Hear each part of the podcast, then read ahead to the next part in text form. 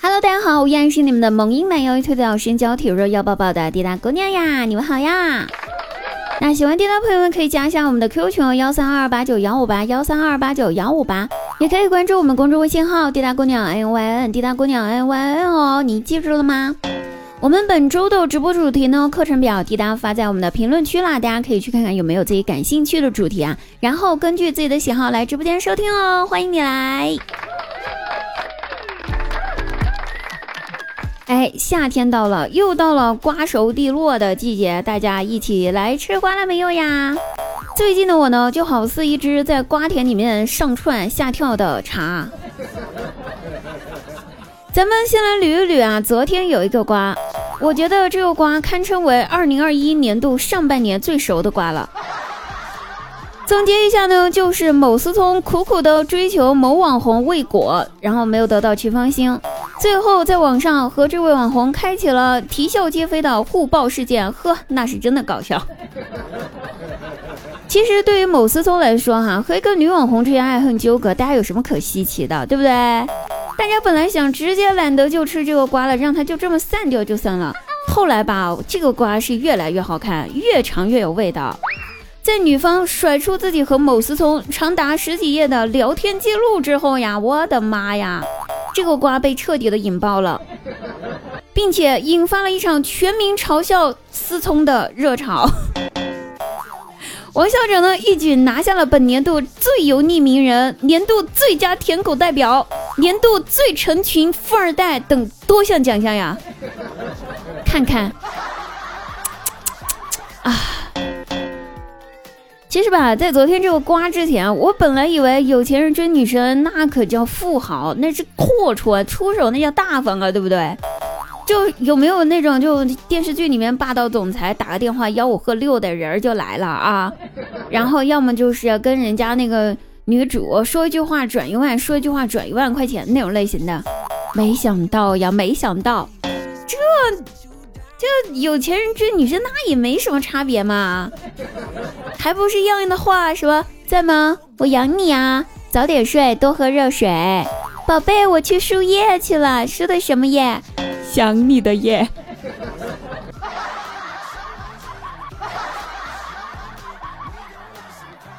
姑娘们呐，以后呢，逢年过节的，男朋友如果没有转账，也没有红包，大家就千万不要抱怨了啊！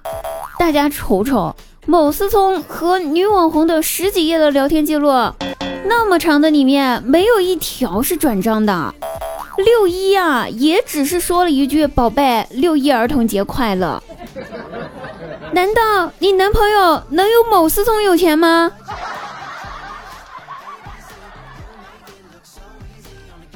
以后呢，霸道总裁文呢也有了新的素材了啊！上来就是总裁夫人已经回应了，嗯，他知道错了吗？没有，他曝光了您的聊天记录。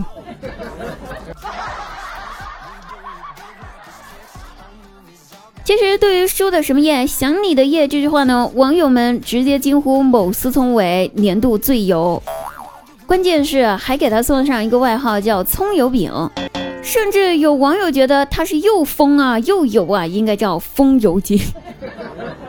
我想说，葱油饼那么好吃，风油精有那么多的作用，能除蚊虫。还能提神儿，你告诉我它能吗？能不能不要侮辱葱油饼和风油精了？求求各位了，放过这两样东西吧。之后呢，还掀起了一场仿思聪造句的比赛，参赛的网友们脑洞大开啊，头脑风暴啊。可能这辈子最怎么说呢，就是最转得快的脑子就在这一小会儿全部都展现了吧。按照那一句“宝，我今天输液了，输的什么液？想你的液”这句话之后，各位参赛选手入场了。我们先看一号参赛选手说啥。一号参赛选手说：“宝，我在吃药，吃的什么药？你最最最最最重要。”啊，这个我还能忍啊。这个我能忍。我们看二号选手，二号选手说：“宝，我今天去种地了，种的什么地？种的对你的死心塌地。”啊，也还行。我们看一下第三个哈，第三个第三位参赛选手说：“宝，我今天做核酸了，什么酸啊？得不到你的心酸。”我靠！大爷的，我受不了了！看看各位朋友，高手在民间呢。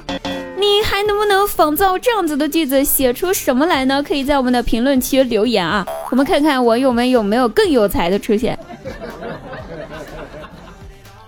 其实吧，在他俩那么长聊天记录里面，有两句话我是一直记在心里面、看在眼里面的。他们俩聊天互怼骂人的时候呢，这个男的骂女的，你除了长得好看之外一无是处；女的骂男的，你不就是有两个臭钱吗？不瞒你们说，我这辈子最大的心愿就是有朝一日能被人这样骂，骂我除了长得好看一无是处，我不就有两个臭钱吗？啊，看到他俩聊天记录，就看到这儿的时候，有种虾仁诛心的感觉，就是怎么说呢？侮辱性又强，针对性也强，就很难受。好了，那这个瓜呢有那么一点点长，费了咱们一点口水哈。我们再来看一条新闻啊，说是网上一位朋友曝光了他朋友的母亲，这位母亲呢堪称端水大师啊，育儿界的端水大师。咋说呢？他家里面有三室一厅，两个孩子，一个女儿，一个儿子。为了端水呢，他的女儿和儿子分别一人住一周大的那一个房间。哎，你看，吃穿用度呢也从来不偏心哪一个。就连上学花在两个孩子身上的学费也必须差不多一样多。看了这一则新闻之后，我只能躲在被窝里面默默的感叹：想当年我妈也端了水，在我和我姐之间，那就是我和我姐一人洗一个星期的碗。瞅瞅，这就是世界的参差。母亲的差别。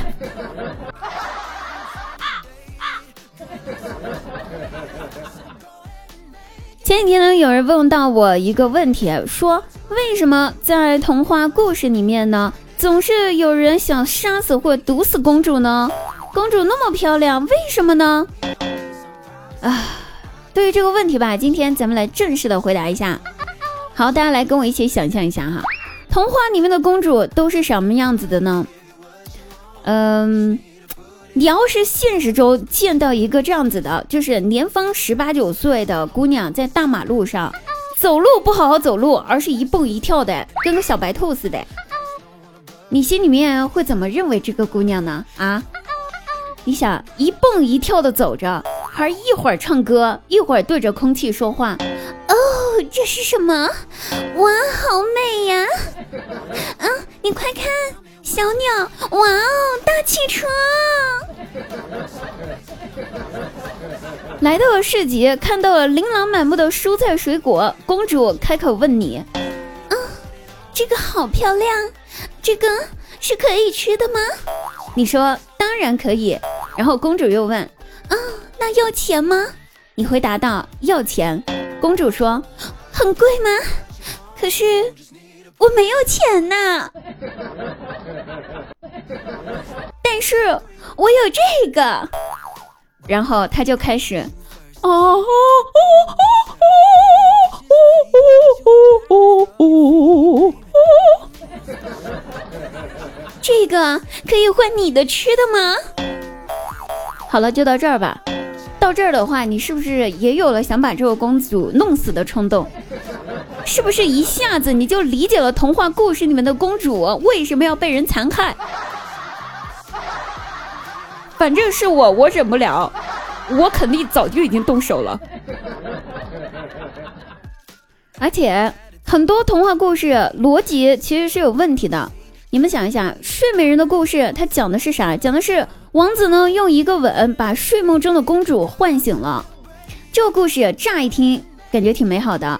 我们换种说法，那不就是一名陌生的男子，在别人熟睡的时候，偷偷潜入别人家中，看到了一名陌生的未成年少女在睡觉，然后亲了她一口。这是不是突然就变成了光天化日耍流氓啊，朋友们？啊！而且这个案件会变成童话故事啊，那是因为王子亲完了之后，公主醒了呀。这要是公主没醒的话，王子下一步会做什么呢？我们就不得而知了。但是有句老话是这么说的：说 SP 人，SP 魂，SP 爱看人上人。所以呢，这就很容易的从一个民事案件变成了刑事案件了呀，兄弟。还有呀，白雪公主这个童话故事也是很奇怪。白雪公主这个故事的结尾是，公主呢因为吃了毒苹果死了，然后王子呢被她的美貌所吸引，硬是要把公主的尸体运回自己的国家。然后在运回去的路上呢，毒苹果被颠了出来，公主又活了。先不说是怎么颠，然后怎么活的，咱就来看看这个结尾。反正我特别好奇，一个正儿八经的王子，不对，一个正儿八经的男人，他运一个女人的尸体。回自己的老家干哈？这又不是两口子，运回去埋了，叫落叶归根啊！而且这两个故事让我觉得吧，这故事里面的王子都是对那种一动不能动的女性特别的感兴趣，而且我有理由怀疑这两个故事里面的王子是同一个王子。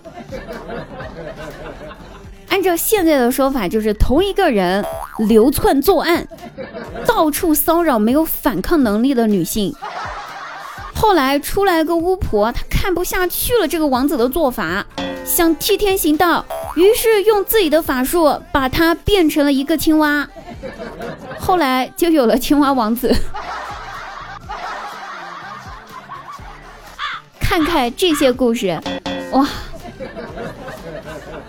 好了，各位朋友，本期节目呢，我们就要到此结束了。如果对我们的更多的话题感兴趣的朋友，看一下我们的评论区的节目表哈。有兴趣的朋友呢，可以晚上的时候十点到我们的直播间来找滴答呀。我们不见不散，拜拜，下期再会。